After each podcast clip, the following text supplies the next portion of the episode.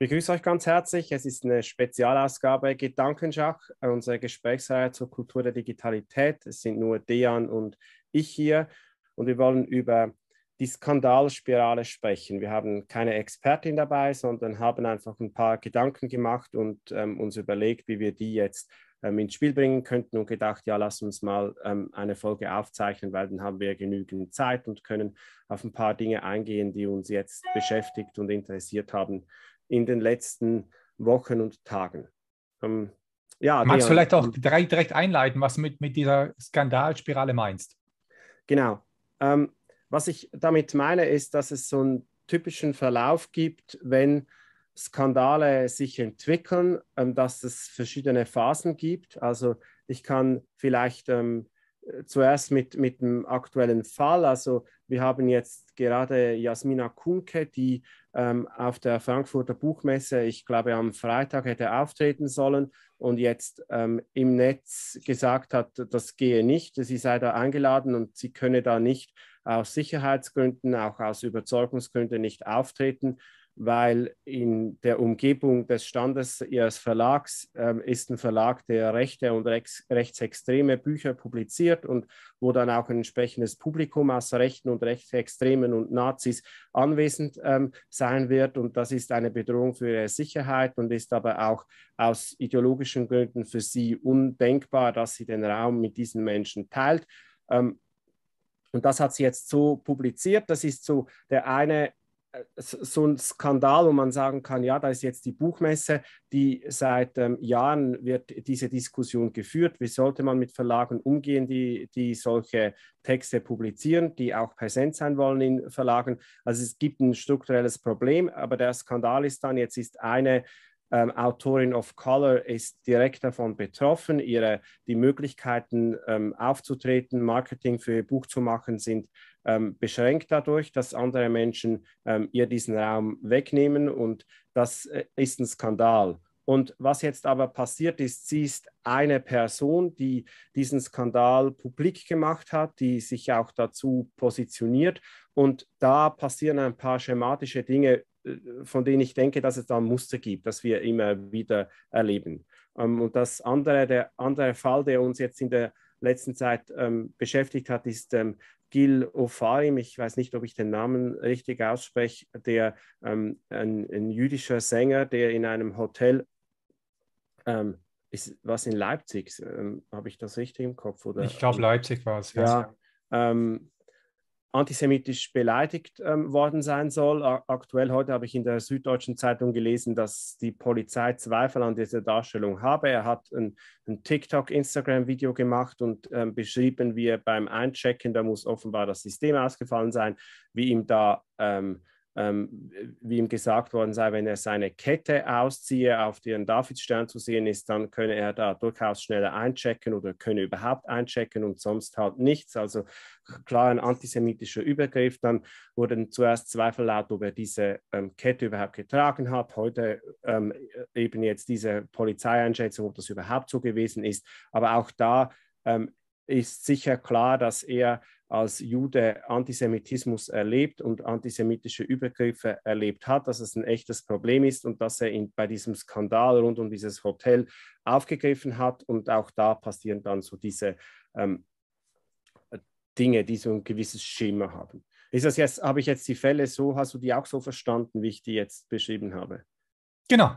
Und das, wenn ich es richtig verstanden habe, hast du ja gesagt, bei diesem Muster ähm, wäre der erste, also der Teil dieses Musters eben, dass man so eine eine Darstellung hat oder eine Beschreibung einer, einer Situation hat, äh, die auf eine gewisse Art und Weise wirkt, äh, dass in dem Fall medial aufgegriffen wird oder zumindest einfach eine Resonanz erzeugt, dass viele darauf aufmerksam werden.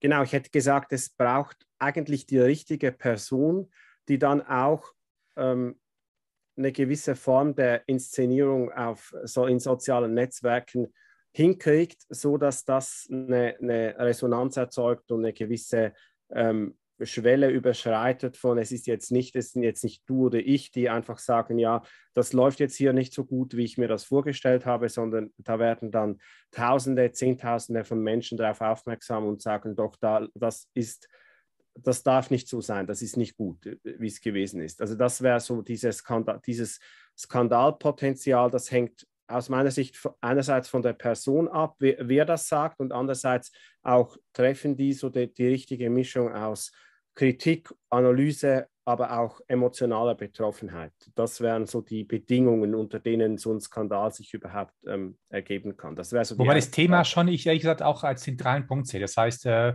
es gibt so Themen, die nochmal stärker, das, also den Anreiz schaffen, eher darauf, dass so eine Resonanz entsteht und andere, die nicht so drauf, also so, so überhaupt so eine Resonanz entstehen lassen können. Also zum Beispiel das Thema Rassismus oder Antisemitismus ist etwas, was natürlich extrem emotional beladen auch ist und wo natürlich auch Menschen ganz, ganz stark äh, gleich sich positionieren und sagen, das geht nicht. Ähm, deswegen glaube ich tatsächlich, dass das Thema hier noch mit auch eine Rolle spielt. Ja, klar. Also ähm, das wäre dann vielleicht der dritte Punkt, dass es wirklich hier, also da bin ich ein bisschen ähm, unsicher, wie man das sagen soll. Also das Thema ist jetzt in beiden Fällen sind das wirklich ähm, strukturelle, also man würde sagen, es gibt äh, strukturellen Antisemitismus, es gibt strukturellen Rassismus und die beiden Fälle machen darauf aufmerksam, dass es so ist und dass es auch konkrete Betroffene hat. Und dieses, wenn wir jetzt sagen Strukturen, dann ist es ja etwas, was nicht konkret ist. Also rassistische Strukturen ist nicht etwas, was ich sehen kann und der Grund, ähm, und das führt dazu, dass viele Menschen sagen, so etwas gibt es gar nicht. Also es gibt Rassismus, aber es gibt keinen strukturellen Rassismus. Das ist eine Position, die viele Menschen vertreten. Ähm, genauso wäre das wahrscheinlich bei, bei Antisemitismus auch so, dass man sagt, ja, Menschen, die, die Juden und Jüdinnen beleidigen, das geht gar nicht und so weiter, das ist irgendwie ähm, unmöglich, aber strukturell ist das irgendwie nicht in der Gesellschaft verankert.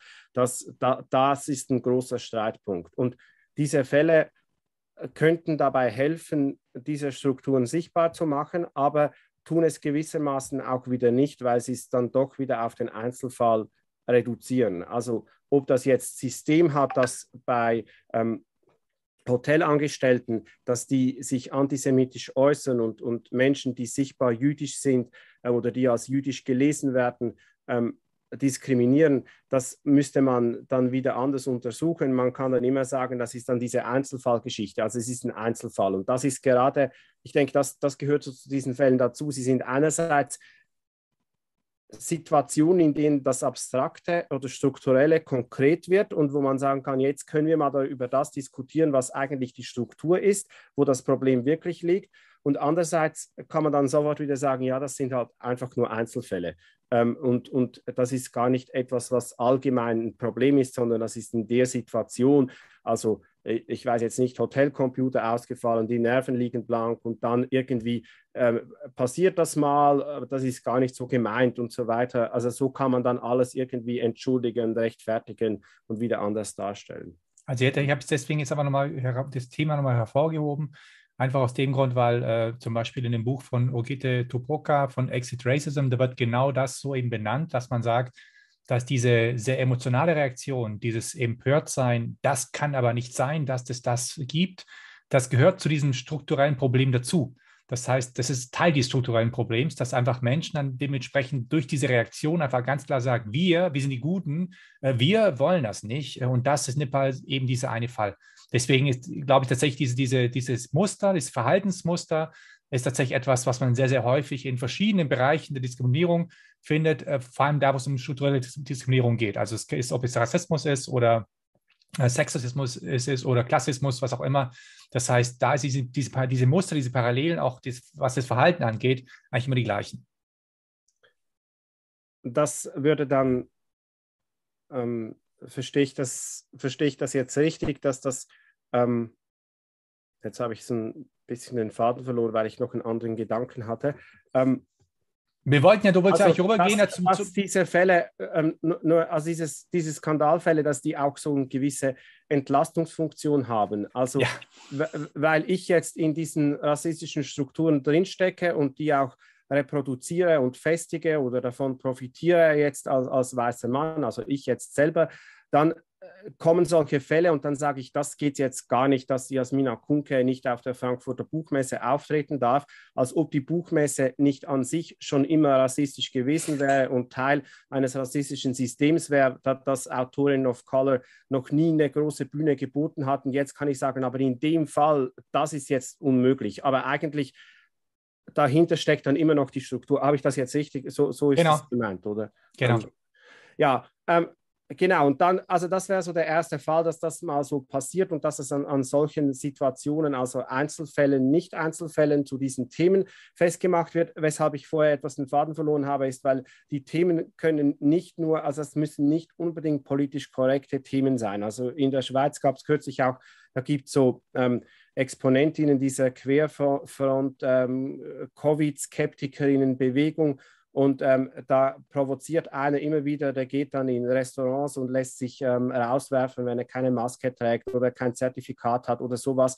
Ähm, und dann provoziert er genauso Skandale, die dann auch, auch wieder ähm, aufgegriffen werden, wo Leute sagen können, seht ihr, so geht es jetzt uns, die nicht geimpft sind. Also ähm, die, die, Menschen, die nicht geimpft sind, identifizieren sich damit und sehen da auch wieder einen Einzelfall, der auf ein strukturelles Problem hinweist. Und das muss nicht unbedingt antirassistisch oder anti-antisemitisch oder sowas, ähm, da, das muss nicht unbedingt ein gutes Anliegen sein, sondern das kann irgendein Anliegen sein, denke ich, das jetzt diese Funktion erfüllt. Die nächste Phase, wenn das jetzt mal so ähm, im Netz ist ähm, und auch so eine gewisse Verbreitung gefunden hat, sind dann sowas wie Solidaritätskundgebungen im Netz, dass man merkt, okay, das hast du jetzt ja schon gesagt, dass die Leute sagen, ich, ähm, ich finde das nicht gut oder ich, ich möchte diese Person unterstützen. Und dann wird das als nächstes sofort auch von traditionellen Qualitätsmedien aufgenommen, weil das natürlich attraktive Fälle sind. Meistens sind es äh, prominente Menschen, die Themen bearbeiten, die so einen Nerv der Zeit treffen. Und das ist natürlich klar, dass dann einfach alle, ähm, also Fernsehen, Zeitung und so weiter, nehmen den Fall auf, berichten den, schalten Analysen ein und beginnen dann aber auch so zu recherchieren. Also die gehen dann ins Hotel oder zur Buchmesse und sprechen da mit den Leuten, wie, wie, wie seht ihr das, äh, was ist da passiert, was ist der Hintergrund und dann kommen so ganz viele, das ist so dann wahrscheinlich die zweite Phase und die Dritte ist, dass dadurch so ein gewisser Druck auf Betroffene ausgeübt wird, dass die Geschichte wirklich stimmen muss, dass man, ähm, es ist dann nicht mehr nur so eine Inszenierung, sondern es ist dann mehr perspektivisch und man sagt dann, so ist es gewesen und versucht dann aber auch als Betroffene häufig so zu reagieren und sich zu entschuldigen und einen Weg zu finden, um ja, das Gesicht zu wahren. Also damit meine ich jetzt mit Betroffenen, meine ich jetzt nicht die von diesen Übergriffen Betroffenen, sondern so die Verantwortlichen, in denen institutionellen, in, in deren Rahmen sich dieser Vorfall ereignet hat. Also so das Hotel, das dann sagen muss, okay, wir haben Mitarbeiterinnen, die antisemitisch agieren oder wir haben eine Buchmesse und offenbar schaffen wir es nicht, dass alle Autorinnen sich da willkommen und wohlfühlen. Das ist keine gute Situation und dann wird irgendwie reagiert. Das wäre so die dritte Phase dann. Also erste Phase, der Fall wird etabliert, zweite Phase, er erzeugt Resonanz bis hin zu ähm, Qualitätsmedien und die dritte Phase wäre dann Reaktionen, Entschuldigungen. Das, das würde ich jetzt so als den typischen Verlauf sehen. Und dann, ja, ich mache jetzt gleich weiter, genau. Ähm, wenn äh, offenbar stimmt alles bisher, sonst würdest du widersprechen. Ja, ja, dann, nee, nee. Ich... Dann kommt sowas wie Analysen und Einordnungen, wo dann auch auf Social Media, also das läuft ja unterschiedlich schnell. Also ähm, bei, ähm, auf Twitter ist man dann wahrscheinlich schon bei den Analysen und bei den Einordnungen, wenn ähm, die Fernsehsendungen und die Zeitungsartikel erst noch produziert werden. Und diese Analysen gehen dann häufig so auf die Metaebene oder ähm, versuchen dann zu sagen, ja, wie ist jetzt das, also warum wird jetzt gerade über dieses Thema gesprochen oder ähm, wie, wie ist das mit anderen Fällen zu vergleichen oder wie ist das jetzt auch äh, vielleicht im internationalen Vergleich, wie, wie sieht das aus? Also dass man dann versucht, so, so ein bisschen das Grundsätzliche herauszuschälen.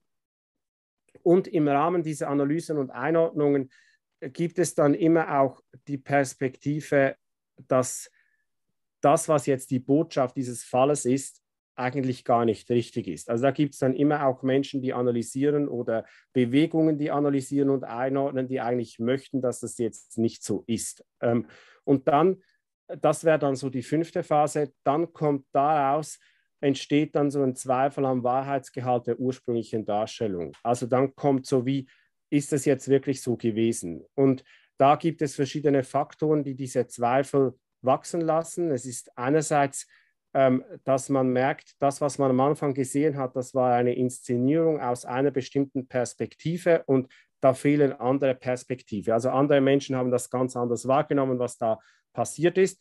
Ähm, zweitens hängt es dann oft mit der Person zusammen, die das vorbringt, wo man dann sagt, ja, in der Biografie dieser Person, da gibt es Dinge, die nicht mit dem zusammenpassen oder also es ist sowas wie Victim Blaming, was da eigentlich passiert, dass man sagt, ja, wir finden irgendeine Schwäche bei der Person, die wir jetzt anlassen können, die zeigen, das ist gar keine gute Botschafterin, gar kein guter Botschafter für das, worum es hier eigentlich geht. Also es ist die falsche Person, die das eigentlich gesagt hat und das geht dann eigentlich auch bei allen, weil wir alle haben irgendwas schon mal gesagt oder geschrieben oder gedacht, was äh, vielleicht mit dem, was wir jetzt sagen möchten, nicht so gut zusammengeht.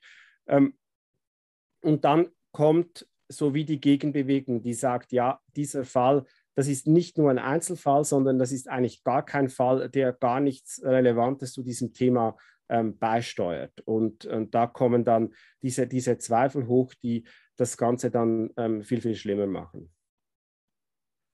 Ähm, und dann vielleicht der letzte Punkt ist, äh, das führt dann so zu einer Polarisierung, wo man dann sagen kann, ja, die strukturellen Probleme werden gar nicht gelöst, sondern die Leute werden eigentlich bekräftigt in der Position, in der sie schon gewesen sind. Also wenn jemand sagt, ich setze mich stark gegen Antisemitismus ein und ich möchte nicht, dass das irgendeine Rolle spielt beim Einchecken in einem Hotel, ähm, ob Menschen jüdisch sind oder nicht, dann kann man sagen, ja, dass der Vorfall zeigt wieder, also dieser Antisemitismus ist ähm, alltäglich in Deutschland oder in Europa und auch so, sobald man ihn thematisiert, wird das, nützt das nicht mal was. Die Leute verschließen sich dem und, und ziehen sich auf ihre Position zurück.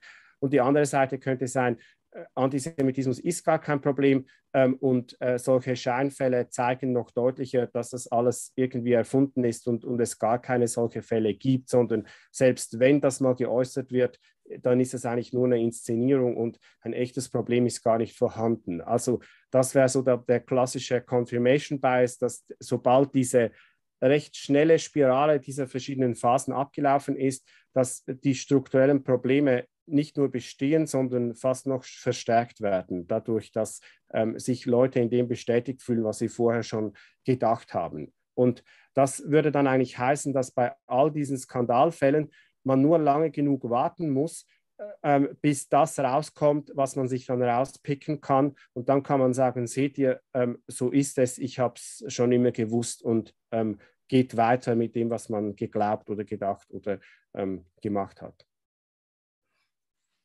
Also ich habe dir insofern jetzt einfach zugehört, äh, gespannt.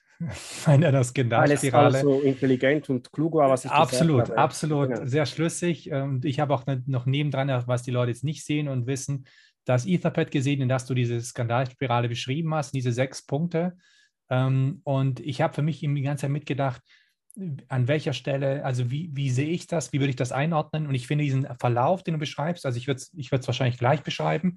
Die Frage für mich ist einfach nur, wie geht man damit um? Äh, und aus zwei Perspektiven. Die eine Perspektive von der Person heraus, die dann eventuell selbst so einen Skandal dann erzeugt oder sonst im Mittelpunkt des Skandals steht, aber auch dann aus der Perspektive von den Leuten, die den Skandal begegnen. Und dann die Frage ist, wie, wie gehe ich eigentlich damit um? Und dann, das heißt auch diese also Perspektive gesellschaftlich betrachtet, welche Folgen hat das eigentlich? Und aus meiner Sicht, du hast schon ein bisschen so in die Richtung angedeutet, ist es insofern schwierig, allein schon, dass wir einen Skandal haben und dass ein Skandal daraus wird, heißt automatisch immer, dass eine emotionale Ebene und eine moralische Ebene meistens eine ganz, ganz große Rolle spielt. Und durch das Erheben von Situationen und von strukturellen Problemen die aber als nicht strukturelle Probleme erkannt werden, sondern als situat situatives Problem, ähm, wird eben so eine, so, eine, so eine überhöhte Moral aufgestellt, die eigentlich diese strukturellen Probleme äh, wegschiebt.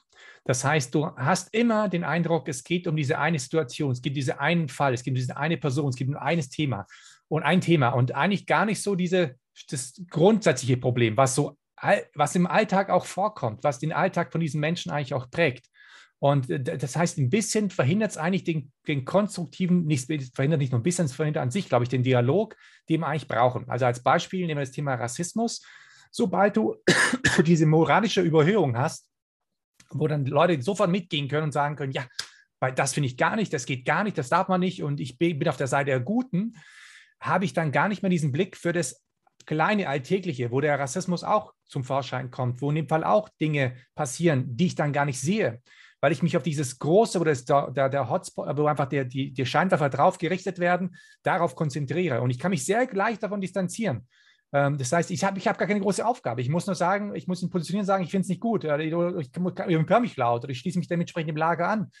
Aber wenn man sagt, man möchte perspektivisch oder langfristig diese strukturellen Probleme angehen, dann muss ich eigentlich eine, eine, eine Atmosphäre schaffen, eine Debatte schaffen und die ihm auch im Netz eben dann diese Elemente nutzen, um noch stärker herauszuarbeiten, welche Probleme habe ich. Also nehmen wir jetzt als Beispiel diese Buchmesse, dann wäre es ja eigentlich vielleicht zielführender, wenn man irgendwie äh, ohne einen Skandal ähm, herausarbeiten können, an welchen Stellen zeigen sich diese, diese strukturellen Probleme, in welcher Form und was kann ich konkret dagegen eigentlich unternehmen.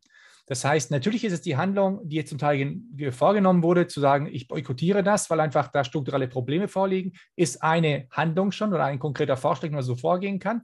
Aber vielleicht wäre es tatsächlich noch besser, wenn man noch mehr äh, Ideen sammeln könnte oder Empowerment generieren könnte oder in dem Fall auch schon vielleicht auch den Druck an der richtigen Stelle ausüben könnte, äh, dass eben diese strukturellen Probleme einfach an der Stelle diskutiert werden, wo, wo sie entschieden werden können und verändert werden können.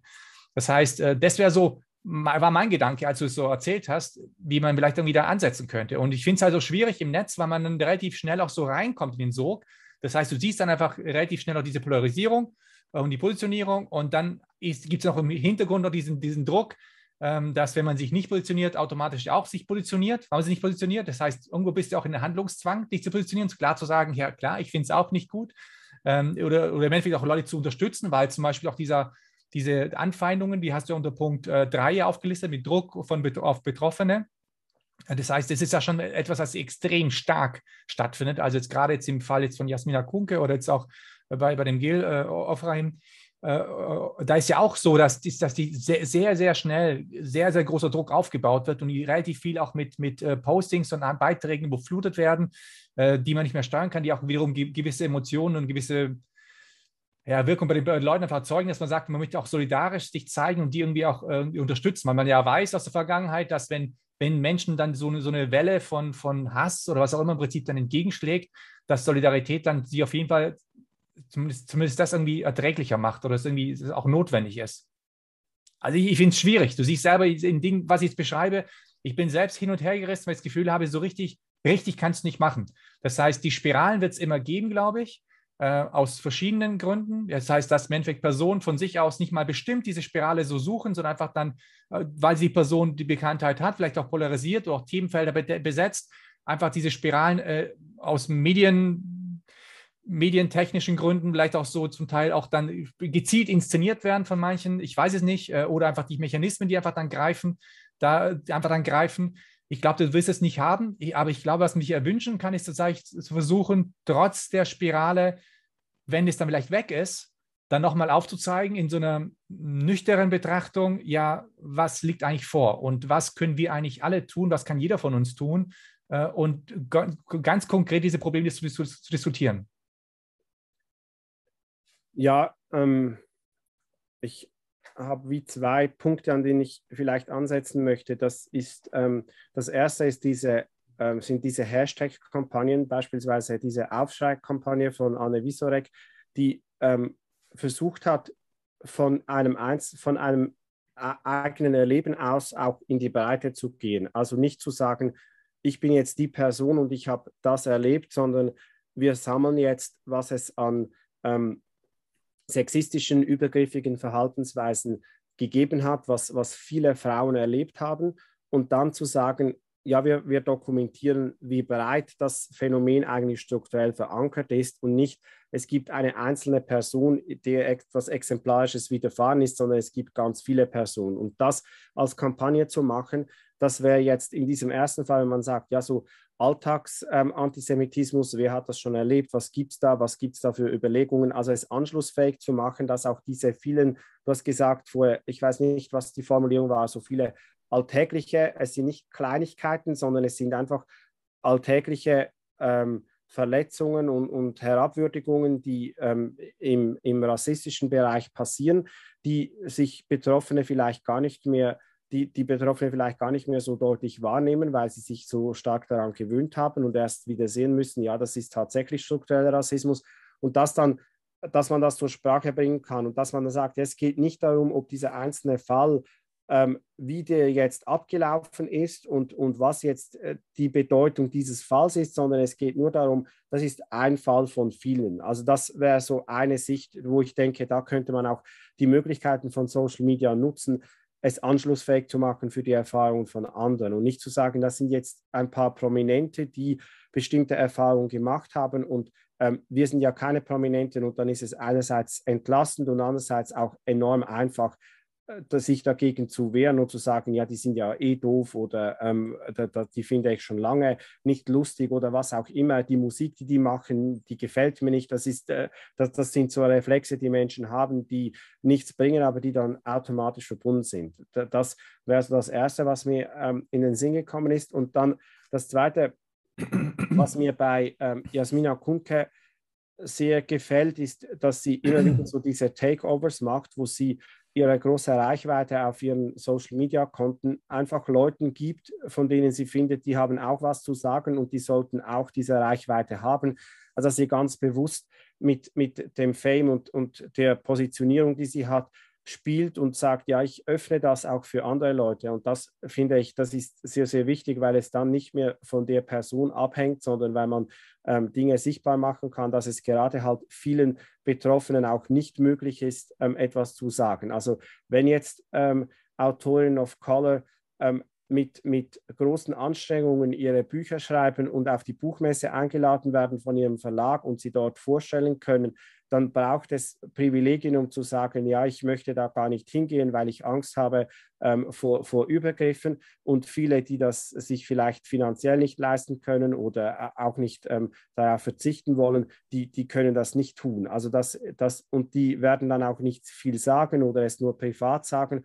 Und das ist ja gerade dann auch wie wieder ein Problem. Und da auch Möglichkeiten zu geben, diese Stimmen zu verstärken oder ähm, dass man das überhaupt erst ausdrücken kann. Und bei der Buchmesse finde ich, ist halt auch noch, oder bei einem Hotel ist halt äh, das Problem, was man da deutlich sieht, ist, dass es auch ökonomische Faktoren sind. Und das merkt man ja auch bei Social-Media-Plattformen immer wieder. Also wo dann wieso gesagt wird, ja, wir möchten alle Meinungen darstellen oder wir sind offen für, also man hat das bei diesem Hotel ja gemerkt, also das war ja dann wie so diese ähm, ähm, Trump-Pressekonferenz ähm, in diesem Gartencenter, wo ähm, dann haben sie so ein Transparent gedruckt und, und versucht zu zeigen, wie tolerant sie als Hotel sind und hatten da irgendwie einen Davidstern drauf, aber dann noch irgendwie einen Halbmond und irgendwie sonst was, also wie irgendwie lass mal irgendjemanden ein paar Symbole auf ein Transparent klatschen und damit zeigen wir, dass wir offen sind. Und das ist natürlich klar, was die denken, ist, die haben so diese ähm, äh, Dagobert Duck ähm, Dollarzeichen in den Augen und sie wollen einfach keine Kundinnen irgendwie äh, verstören und dann sagen sie, ähm, wir nehmen das Geld von allen eigentlich. Und, und so ist es auch bei der Buchmesse. Die wollen halt auch das Geld von rechtsextremen Verlagen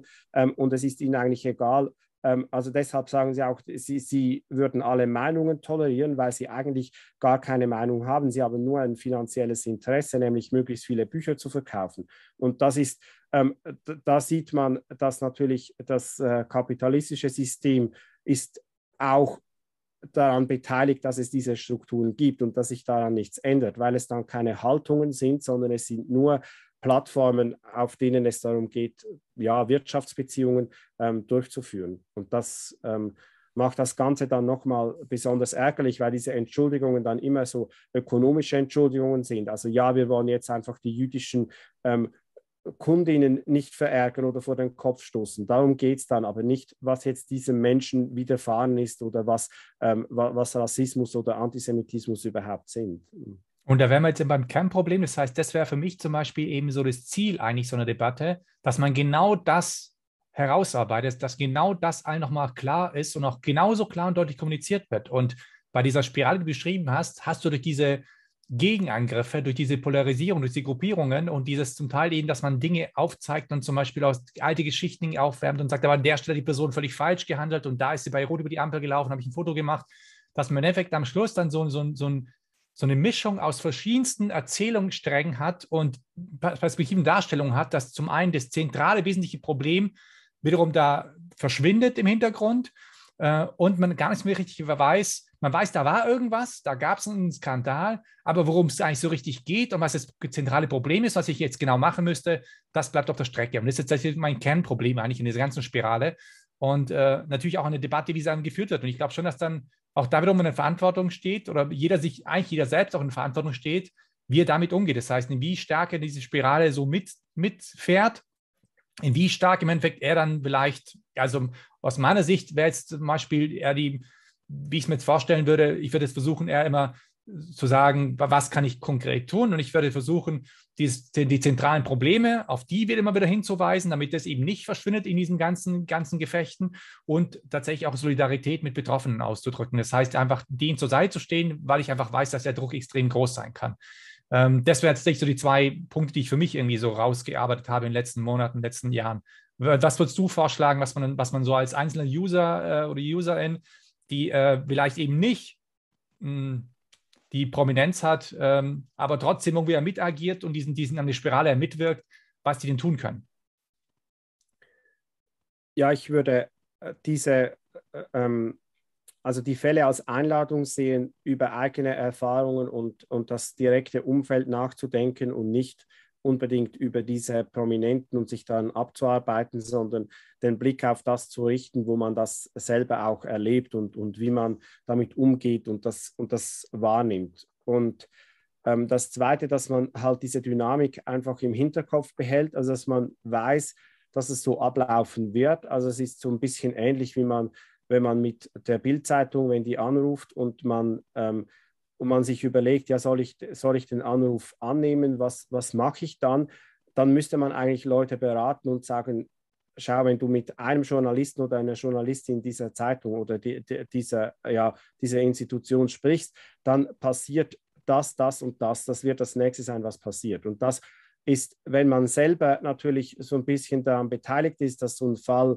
ähm, passieren könnte. Und es ist nicht nur so, dass es immer Prominente sind, die diese Fälle ähm, ja, die, die, sondern es können auch, also wir könnten auch mal in so einer Situation sein, wo man merkt, ja, das ist jetzt ein so spezieller Fall, das wird jetzt ähm, eine größere Reichweite erhalten. Da muss man einfach damit rechnen, dass das wie auf einen selber zurückfällt und dass man am Anfang zwar denkt, ich kann jetzt für eine gute Sache einstehen, aber am Schluss ist einfach alles nur noch irgendwie scheiße und fühlt sich schlecht an und man wird selber noch ähm, irgendwie dadurch belastet. Und das einfach im Hinterkopf zu behalten, das denke ich, ist, ähm, ist wichtig, dass man das zumindest mal versteht. Und ähm, ich würde sagen, eher versuchen, in die Breite, in den Alltag zu gehen, als jetzt diesen Fall hochzuspielen, auch zu stark zu diskutieren, weil wir waren ja alle gar nicht dabei und ähm, können uns aber vorstellen, dass es für uns auch eine bestimmte Bedeutung hat.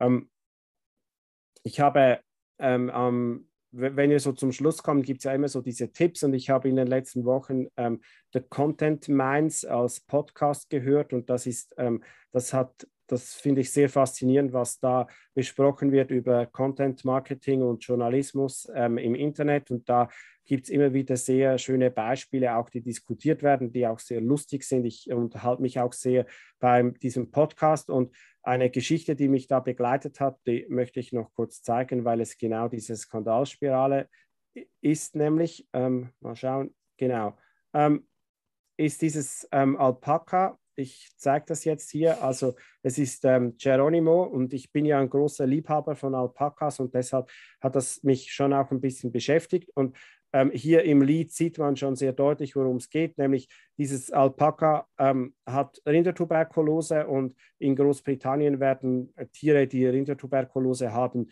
getötet. Das hat ähm, gute Gründe, dass man das macht, dass sich diese Krankheit nicht weiter verbreitet. Jetzt hat das aber, also das Alpaka Geronimo und seine Besitzerin die haben auch so einen Skandal verursacht, äh, bei dem sich dann sehr viele Menschen mit dem Alpaka solidarisiert haben und gesagt haben, ja, das kann jetzt nicht sein, dass dieses Alpaka getötet wird.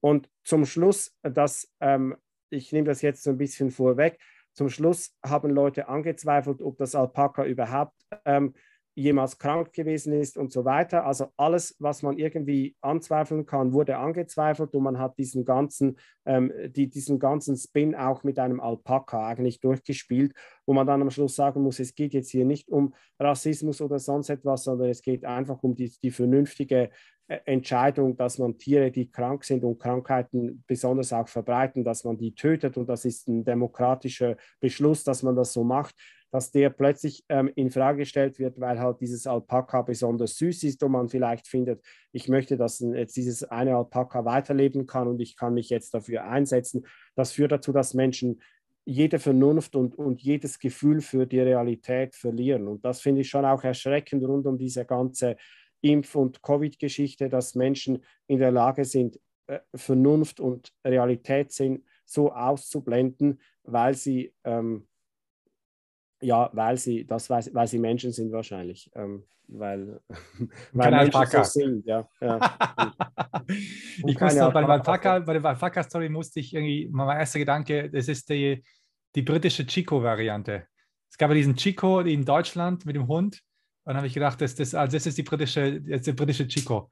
Aber ja, ähm, ja du, du, hast recht, du hast vor allem auch recht, mir ist eingefallen vorhin mit dem auch Prominenz. Vielleicht ein Fall, wir hatten mich an die Schulleitung äh, während Covid, äh, wo eine Schulleitung eben getwittert hatte, glaube ich, dass sie ihre Kinder nicht in die Schule schickt. Ähm, und äh, das ging dann auch viral und da, da kamen auch ganz viele Anfragen, auch von den Zeitungen, die du jetzt genannt hast, die dann sofort dann daraus diese Story machen wollten. Und dann im Endeffekt hat, ich glaube, vom Ablauf her, hätte die Person nicht sich da zurückgezogen. Ich glaube, dass das wahrscheinlich das gleiche Muster abgelaufen wäre. Ja. Ähm, und das hat natürlich schon auch mit der, mit der Geschwindigkeit und, und der Sichtbarkeit äh, rund um ähm, digitale Formate auch zu tun. Also, dass, dass man ähm, bestimmte Wege findet, um diese emotionale Betroffenheit auch zu äußern. Ich habe schon ganz zu Beginn, als ich Twitter benutzt habe, vor 35 Jahren, ähm, fand ich es schon ärgerlich, wie Leute so Kundendienstanfragen über Twitter abgewickelt haben. Sie haben nämlich wenn sie im Geschäft waren und es lief nicht ganz so, wie sie sich das gewünscht haben, dann haben sie ähm, eine, eine Tweet geschrieben und das ähm, Unternehmen mit, mit, Menschen erfasst und gesagt, da äh, irgendwie mein, meine Fotos wurden nicht schön ähm, entwickelt und die Leute im Geschäft waren nicht nett zu mir, ähm, bitte regelt das. Und dann hat die PR-Abteilung hat natürlich äh, irgendwie bei Twitter reingeschaut und dann meistens den Leuten noch einen Gutschein geschickt und irgendwie ganz nett darauf reagiert und da haben die Leute begonnen, eigentlich so ihre persönlichen Grievances, was sie so im Alltag erleben und sie nicht so besonders gut finden, über so halböffentliche Medien auszutragen. Und das ist natürlich ein Schema, das, das sich dann verbreitet und das ähm, sich auch sehr eignet, sowas wie emotionale Betroffenheit, ein Fall, der äh, viele andere zu Solidarität oder, oder Mitgefühl bewegt, das, das eignet sich als Content sehr gut und dann geht es natürlich auch sehr, sehr schnell, dass man dann also wir sind ja alle Forensikerinnen im Netz und können dann bei allen Leuten noch in den alten Tweets nachlesen, was sie früher mal geschrieben haben oder woran, woran wir jetzt erkennen können, dass wir in unserer Einschätzung dieser Person halt doch richtig liegen. Und das hat sehr stark mit dieser Dynamik zu tun. Also nicht so, dass es das, dass es früher bei, bei Kampagnen von Medien nicht auch so gewesen wäre, aber das geht halt alles äh, viel, viel schneller, wenn wir ähm, Social Media benutzen, weil wir auch immer nach Content suchen. Also wenn wir ein Alpaka haben, das getötet werden sollte, dann ist es natürlich idealer Social Media Content über dieses Alpaka zu diskutieren, wie wenn wir ständig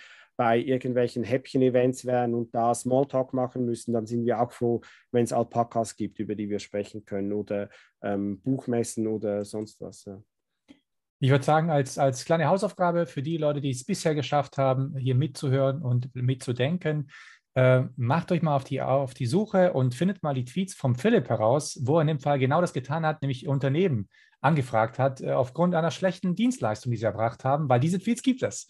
Äh, findet sie mal als kleine Hausaufgabe. Das kann nicht sein, das kann nicht sein. also, machen würde okay. Ich bin, ich bin, die einzige Person, die widerspruchsfrei ist. Ich bin eigentlich natürlich. Natürlich. Ja, ja. Danke fürs Zuhören und äh, wir sehen uns. Macht's Tschüss. Gut.